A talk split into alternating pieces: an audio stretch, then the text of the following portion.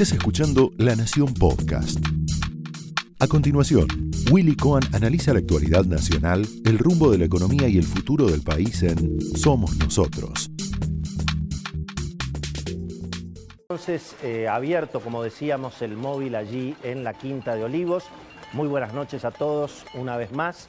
Tenemos un programa, por supuesto, con una dinámica muy, muy eh, relacionada, por supuesto, con las noticias de las últimas horas. Eh, definitivamente la Argentina ha ingresado otra vez en las complicaciones eh, de las cuarentenas, de los confinamientos.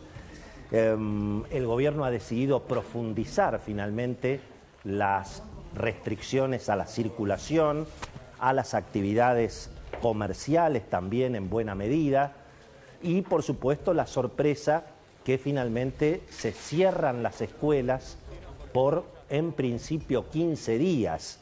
La verdad que hay un enorme temor en toda la sociedad argentina de que esto dentro de 15 días, bueno, vuelva a prorrogarse porque eh, tanto la experiencia del año pasado y además el fracaso del gobierno, tanto en la obtención de vacunas, en el plan de vacunación, incluso en el plan de testeos, donde todavía la Argentina sigue eh, muy, muy retrasada en términos de lo que realmente se necesita. Y bueno, permiten suponer que va a ser muy difícil que el estrés sanitario que objetivamente existe, hoy lo vamos a hablar, insisto, con una de las voces más autorizadas, que efectivamente reconoce que hoy el sistema de salud, también el sistema privado, está bajo un estrés muy, muy complicado. Eh, pensemos que el gobierno el año pasado prácticamente fundió al sector privado de la salud, no permitió ninguno de los, de los, de los aumentos previstos para sostener al sistema, obligó además a las clínicas y a los sanatorios a suspender todas las prácticas. Y bueno, y en términos de, del sector público, uno se pregunta, bueno, eh, durante todo un año hemos escuchado a los intendentes, a gobernadores, a funcionarios, eh, promocionando la cantidad de camas que habían eh, adquirido, los equipos, los respiradores. Bueno, no, no queda muy claro dónde está todo eso, pero lo concreto es que objetivamente hay un estrés sanitario, hay un riesgo de colapso y la única respuesta que tiene el gobierno, bueno, es volver a la estrategia que ya fracasó el año, el año pasado, porque finalmente lo que estamos viendo con esta política de cierres, de cuarentenas, que ahora, bueno, se anuncian gradualmente, como a los chicos, ¿no? No se les dice las cosas todas de golpe, se nos van contando de a poco eh, estos, estas medidas. Eh, lo, lo concreto es que, bueno, e, eso termina de liquidar lo poco que queda en pie y termina de liquidar la vida de la mayoría de la gente que sobrevive naturalmente a esta trágica enfermedad y ni siquiera resuelve el problema humanitario porque igual tuvimos más de 50.000 más de 50.000 muertos. Eh, por supuesto hay unas internas feroces dentro del gobierno, es evidente que una vez más, bueno, se ha impuesto el ala más dura que es el que administra particularmente la provincia de Buenos Aires y el área sanitaria. Eh, todo el equipo del ministro Daniel Goyán, del viceministro Nicolás Kreplak, estaban reclamando eh, cuarentenas mucho más estrictas, hacer un verdadero martillazo y cerrar todo prácticamente por tres semanas. Bueno, eh, evidentemente la presión de los gremios docentes que iniciaron paros aquí en la ciudad de Buenos Aires y bueno, amenazaban también con paralizar la educación en la provincia. Allí tuvo que ceder el presidente Alberto Fernández y eh, no hay ninguna duda que en esa presión de los gremios docentes, que por otra parte tienen mucha gente vacunada, y en ese sentido eh, también aparece una, verdadera situación incomprensible.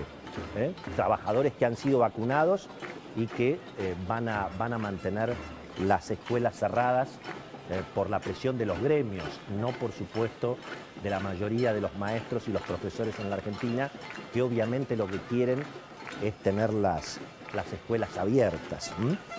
Eh, y en materia, bueno, institucional, en alguna medida el presidente de la Nación está recorriendo un camino complicado. Hoy dijo, la ciudad de Buenos Aires es de todos y por lo tanto yo mando a la policía y a los militares. Bueno, la ciudad de Buenos Aires ya no es la capital federal, es la ciudad autónoma de Buenos Aires. Hay una constitución.